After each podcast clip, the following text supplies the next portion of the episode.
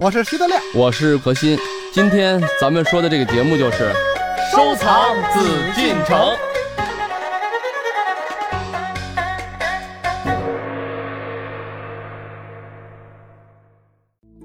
欢迎各位来关注我们的《夜海藏家》，我是主持人永峰。那么今天呢，我们继续和大家一起来收藏紫禁城。和我们一道行走的呢，是我们的何时人也组合。何老师好，大家好，德亮好。大家好，故宫那么大的地儿，这珍宝馆里啊，我相信大家呢可能都去过哈，都可以在这儿看到，是吧？不能说都看到，反正只能看到非常非常少的一部分，几万分极之少的一呃一吧部。分啊，那倒是一百八十万件就那里面可能之极对极对极对，那么一两千件，真是呃万对件之一啊。但是这个地儿，何老师给我们讲讲，到底原先是做什么的呀？这个珍宝馆啊原先就是皇上他们家呀藏珍宝的地方。后来呢，这个因为解放了以后嘛，是金库，哎，就开辟成我们人民群众可以去的珍宝馆了，对吧，何老师？你说的这个，只能说是大家如果听众听到了这话，我想请千万千万别太往心里去，呃因为故宫都是放珍宝的地儿。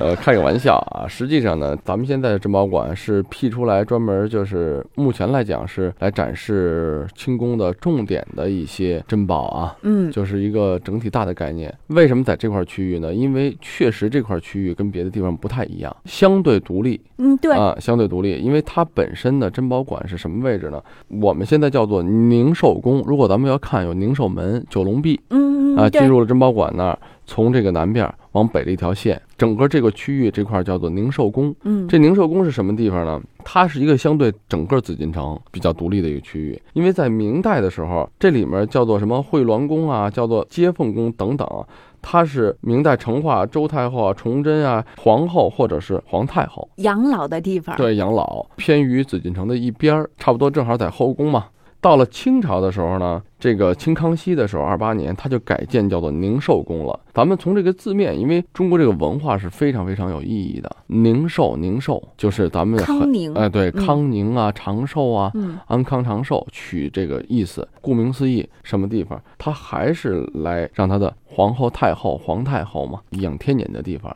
嗯，然后在乾隆的时候呢，他又把这儿增加了一些建筑，他就当太上皇，他就考虑到以后嘛，他毕竟呢尊重他爷爷，嗯，而且呢他也不想超过他爷爷在位的六十年的这个限制，对，这是表现体现了一个作为皇帝的一种谦虚吧，这是一种很难得的一种禅让的精神，嗯，所以他就是要给他的儿子嘉庆嘛，所以他就说他就变成了太我上皇退休去之后，对我要，这是这么个想法。啊嗯但实际上这块区域，太上皇，我们乾隆老爷子虽然他退位了，实际上还是他在掌权，对，他还还是可以喜欢住他的对养心殿他，还可以用朕。他的儿子有些什么事儿，还是要向他请示。嗯，嗯，嗯，他是太上皇嘛。对，嗯，就是他实际就是退权，形式上退，但是没有退政。但是呢，意义呢是这么个意义。所以这块区域呢，整体来讲啊，包括后来清代光绪啊、慈禧，哎，觉得这个地方很好，等于慈禧这当了皇太后啊等等啊，她也在这儿生活过一段时间。嗯，那也就是说，整体来讲，这块区域呢，名气最大的那就是乾隆为他自己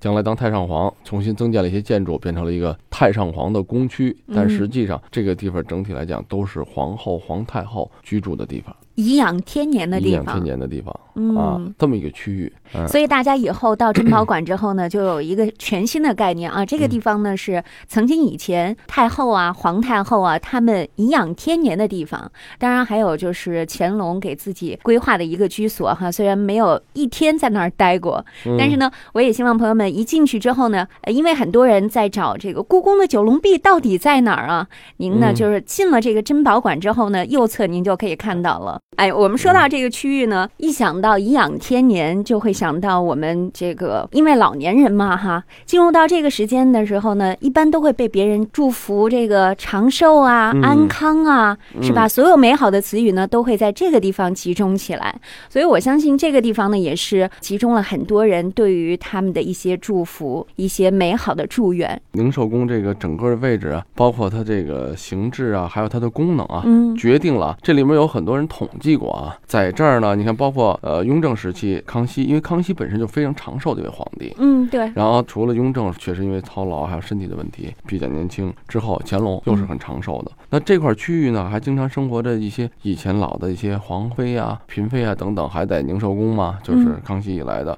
有人统计过，这里面有些贵妃死的时候九十七岁，最高寿的定妃，这是康熙的后妃；还有的就是太妃啊，什么瓜尔佳氏啊，死的时候八十六岁。嗯也就是说，在这里面生活的一些皇妃啊、皇太妃啊，还都是非常长寿的，嗯，确实是宁寿宁寿啊，对啊不枉其名啊！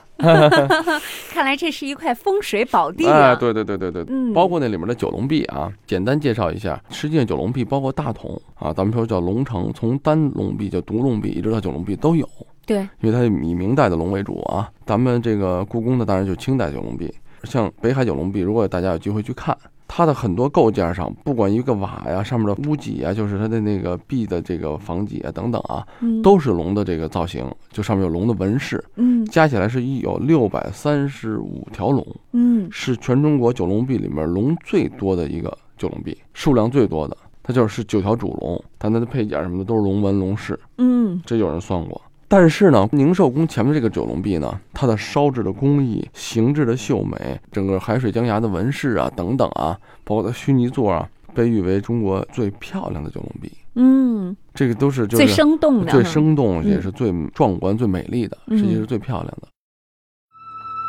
宁寿宫始建于清康熙二十八年。一七七二年，乾隆皇帝对宁寿宫区域进行了重新规划，打算作为他日后归正的太上皇宫。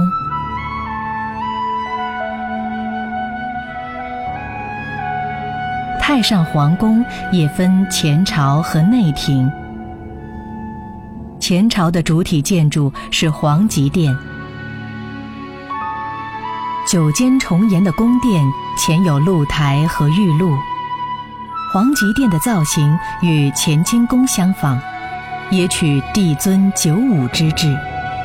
殿内装饰品级仅次于太和殿。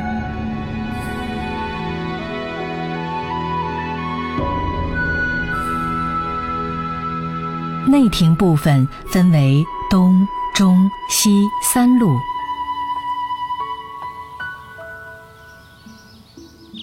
殿、阁、楼、台、亭、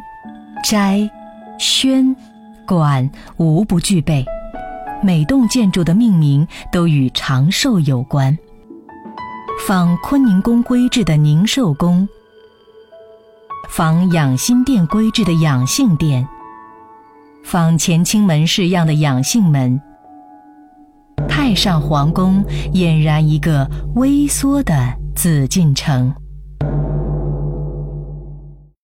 故宫每一些区域，实际上包含着背后很多很多故事。我想，就是大家可能再去看，为什么把这个地方放到珍宝馆，就是这里面可以说集中了很多很多故事，同时也集中了很多很多呃珍宝。把这些珍宝呢，在这个种独特的区域呢，给大家看，让大家随着这个历史的脚步嘛，也去欣赏这些珍宝，既有这种直观的眼睛上的收获，同时我们也希望大家能在多了解一些历史嘛，对在咱们内在的思想上也有一些新的认识。对，除了物好质吧上的珍宝，其实嗯还有精神上的一种陶养哈。对，因为在这个宁寿宫当中呢，我们也可以听到很多有关于这个孝的故事。因为宁寿宫刚才咱们说它的功能就是一些皇后啊、太后啊颐养天年，咱们再说俗点儿都是老人，对吧怎？么才能颐养天年呃呢？包包括呢，皇帝，因为什么？皇帝他只要在位，他就是皇帝，基本除了乾隆这么一个例外以外，嗯剩下都是这样。所以说呢，作为皇帝，他一直是呃万人之上。咱们说女是什么？那女士当然就是母亲的角色，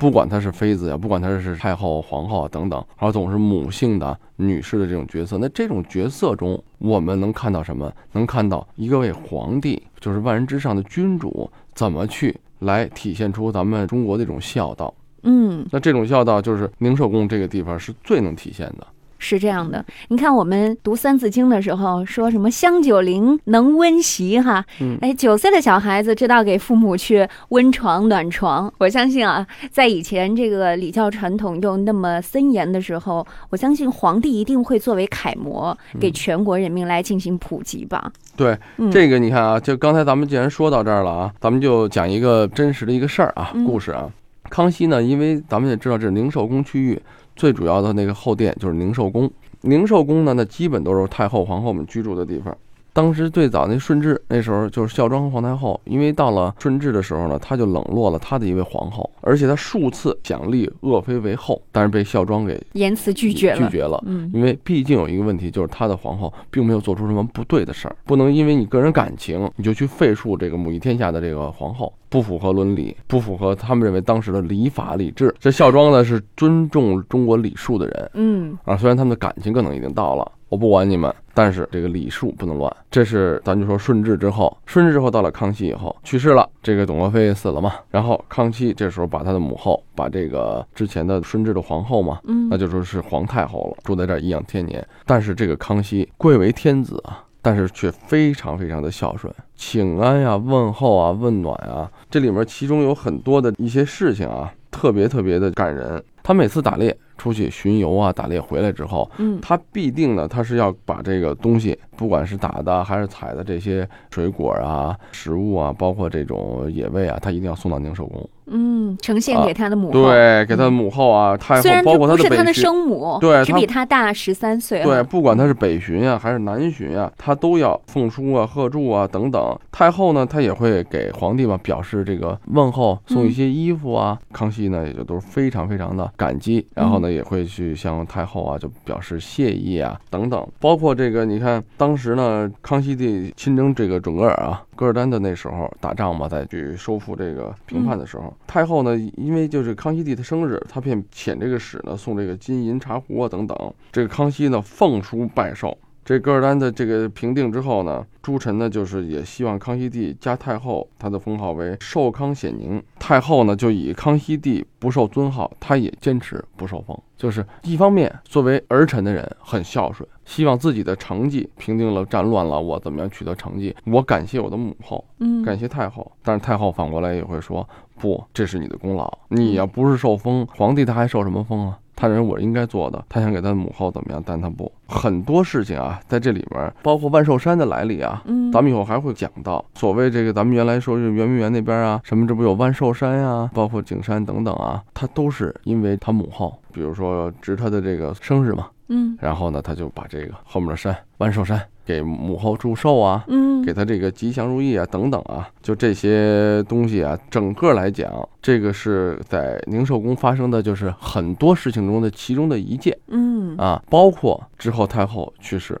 嗯，这个太后去世的时候呢，七十多岁，太后去世，她是六十多岁，康熙六十多岁的也是老人了，到现在来讲也算老人，应该。嗯，对对，对吧应该是但满那头个白时候发了，嗯但那个时候他却什么痛哭不已，而且他给这个太后的这个当时尽孝的这种状态，满人啊、守灵啊、这个陵寝什么的搭帐篷，比如说可以在坤宁宫住或养心殿，不，他在宁寿宫旁边搭上帐篷。天寒地冻啊，北京现在已经零下几度了，晚上嗯，皇帝要睡在帐篷里头睡七天。而且还是六十多岁的老人，六十多岁的老人嗯亲自守灵，就这种精神。你看，咱们现在很多人，我觉得就是什么老人在的时候，哎呀，疏于去问候，疏于去关心啊。嗯然后这个老人走了，我说那我就去给他办很体面的后事啊。但是康熙并不是这样，贵为万人之上，他在每次巡游，每次说去打仗，包括他北巡呀、南巡，甚至就是他平时日子，嗯每天都去向太后去请安、去问候，就是他在太后面前，他知道我还有一个儿子的身份嗯，啊，虽然不是亲生，但是他尊重这种礼数。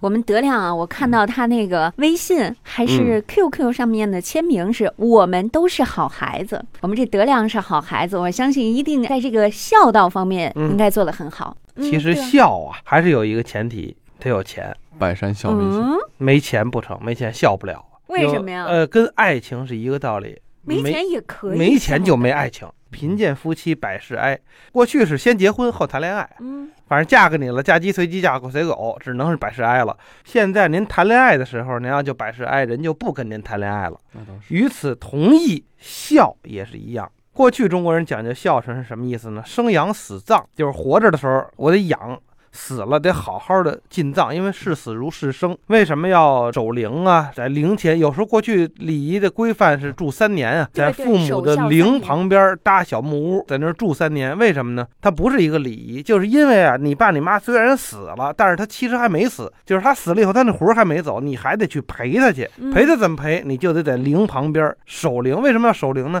就是怕父母寂寞。嗯怕他们的魂灵寂寞，它是这么个意思。就拿守灵这事说，你要没钱，你守得了灵吗？怎么不可以啊？虽然说呃谁含无养毛着生，你呀、人家旁边就开块地，知道吗？对呀，这也个可以自给这自么做足啊。，那地凭什么你就开呢？你要不买农具去，你不买种子，怎么种地呢？人家都埋到自己家里地。不过旁德边亮说的也有一定的道理，哎为什那么咱们在过去很多不能人抬杠，不能抬杠，嗯 呃，不能抬杠。这所以个要德亮孝说的呢，说实话呢哎是对的，必须要为什有么呢。钱。反过来啊，咱们嗯不是说这个人有钱就孝，嗯有钱不一定孝顺，对但是咱们可以因为孝，就像你说，因为这个爱情感情一样，你也得去努力，就是去工作呀，去有能尽孝，嗯能进行，比如你的这个，包括咱们刚才说爱情啊、孝道啊、对老人的责任呀、嗯对家庭的责任，你得有这个能尽责任的能力。这个能力实际就是德亮说的，它是相对来讲绝对了一点儿，但是本质上并不是坏事儿。什当么然，叫皇帝尽孝呢，我觉得就是已经都超出这个范围嗯了。为什么呢？因为皇帝来讲是集全国之力，所以他的物质来说不是问题。我的概念还是这样啊，有这份心，有这份意，但是同样也需要自己能有这份能力。嗯你才能有资格去尽孝，才有资格去爱别人。实嗯，际这个德亮说这个意思，我们都理解，对理啊解对吧？？但是皇帝贵为天子，钱对他来说不是问题。康熙，你说他缺钱吗？不缺钱。乾隆缺钱吗？不缺钱。就说光绪再穷，那时候大清国，他养他们这几个家里人、宫里的人有问题吗？不是问题。但是你有没有这份心？你能不能去尽这份孝？那康熙呀、包括乾隆啊，给我们做出了很多榜样。您正在收听的是《艺海藏家》。